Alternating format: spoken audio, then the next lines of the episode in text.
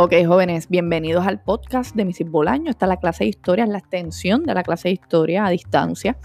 ¿Qué vamos a hacer en este podcast? Vamos a discutir algunos de los temas que hemos estado estudiando durante la semana pasada y esta semana. Estamos hablando de Puerto Rico en el siglo XIX. Hemos estado hablando del café y de la caña de azúcar Así que vamos a, ir sobre esos temas y obviamente vamos a añadir esta semana el tema político del siglo XIX.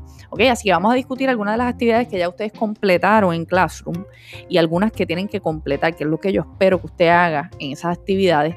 Además de explicar algunas de las evaluaciones futuras y assessment que vamos a tener en la clase, ¿ok? Así que de eso se trata este podcast, así que espero que les ayude para la clase, ¿ok? Chao.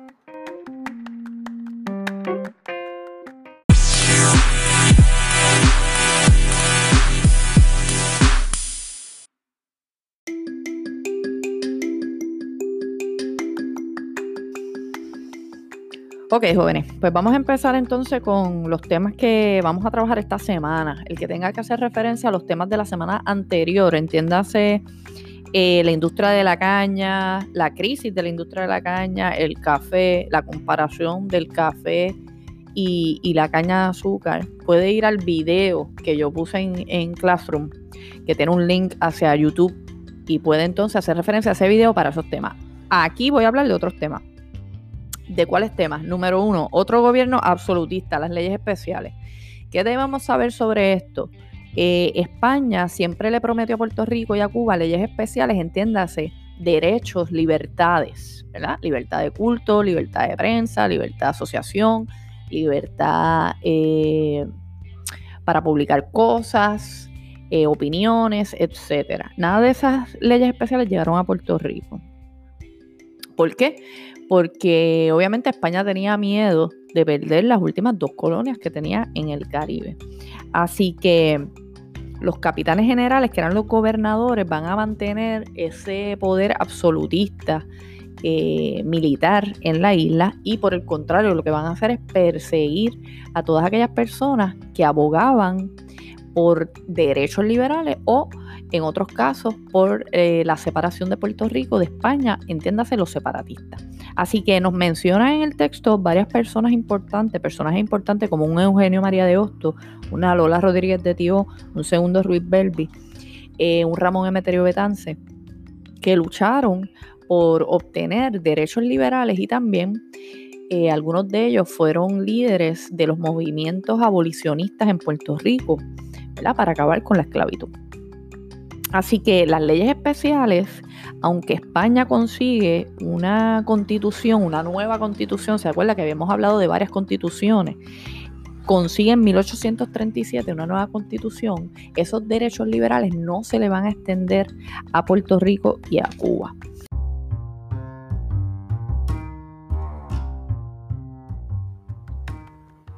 Ok, ¿cuál es la importancia entonces del grito de Lares si al finalizar la gesta, ¿verdad? No se consiguió la liberación de Puerto Rico o la República de Puerto Rico.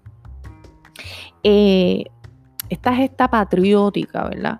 Fue el primer movimiento, la primera organización de un grupo de puertorriqueños para enfrentarse a los españoles, en este caso de forma eh, armada, ¿verdad? Porque fue una gesta eh, revolucionaria eh, con armas. el grito de Lares implicaba para los esclavos, obviamente, conseguir la abolición de la esclavitud. Por otro lado, para los jornaleros iba a significar el terminar con el sistema de la libreta de jornalero para los pequeños agricultores también significaba acabar con la deuda que tenían eh, con España, ¿verdad? Y con los comerciantes españoles que en ocasiones pues le prestaban dinero para poder eh, echar hacia adelante, ¿verdad? Sus pequeñas fincas. Eh, y por otro lado, para los criollos implicaba eh, convertir a Puerto Rico en una república que fuesen ellos los que iban a dirigir el, territorio, ¿verdad? En este caso, la República de Puerto Rico, si, se hubiese conseguido eh, la liberación total de Puerto Rico de España. Así que el grito de Lares es bien importante entenderlo porque es ese primer movimiento de lucha, de enfrentamiento directo de los puertorriqueños eh, con los españoles, hacia los españoles. Así que aunque no se logró, obviamente adelantó varias cosas, entre ellas la abolición de la esclavitud, que de hecho el domingo 22 eh, de marzo se conmemora la abolición de la, de la, esclavitud en Puerto Rico. Así que aunque no se logró el grito del área Puerto Rico no se convirtió en una república, eh, se adelantó el que los españoles le dieran la abolición de la esclavitud por el miedo que trajo el levantamiento del grito del área. Y vamos a ver que entonces luego, en el aspecto político, en la próxima elección, se le va a otorgar eh, la carta autonómica a los puertorriqueños dándole un gobierno propio. Así que básicamente esos son los temas que vamos a estar trabajando esta, esta semana. Espero que hayan entendido.